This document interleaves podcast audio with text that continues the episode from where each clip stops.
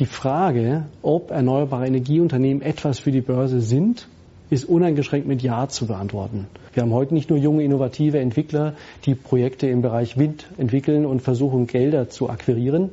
Wir haben heute auch Unternehmen wie E.ON und RWE und Vattenfall, die riesige Windparks betreiben und ihr Geschäft zum Teil abspalten und so sich fokussieren auf die Wertschöpfungskette und damit aber auch um Kapital werben. Wir haben Milliardenunternehmen wie Dong Energy, die an die Börse streben. Das heißt, wir haben heute die großen Unternehmen, die im letzten Jahrzehnt noch etwas ruhiger waren und sich heute um Investitionsmittel im Bereich der erneuerbaren Energien kümmern die in Konkurrenz im Moment auch treten zu jungen, innovativen Unternehmen, die auch ihren Platz haben sollen.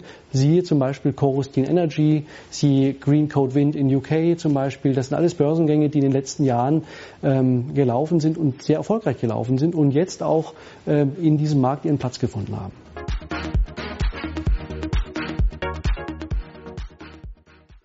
Seit Fukushima hat sich die gesellschaftliche Erwartung in puncto grüne Energie oder CO2, effiziente Energieerzeugung sehr stark gewandelt.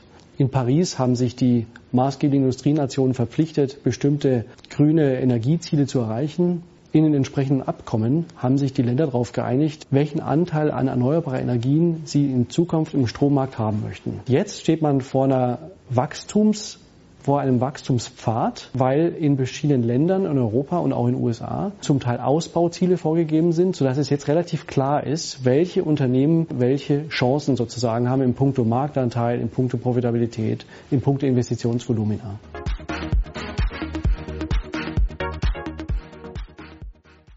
Der Trend zeigt, dass sich zwei Technologien herauskristallisiert haben, die förderungswürdig sind und am Markt auch akzeptiert sind. Das ist Wind und Solar.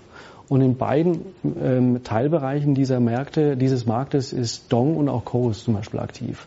Das heißt, äh, Dong ist der Player für Offshore-Windanlagen zum Beispiel, während Chorus ein Anlagenentwickler und Betreiber ist, der aber quer über Europa eher kleinere äh, Wind- und Solaranlagen betreibt. Dass das jetzt so ein Erfolg wurde, war am Anfang zwar nicht abzusehen. Auch diese IPOs wurden natürlich am Kapitalmarkt kritisch beäugt.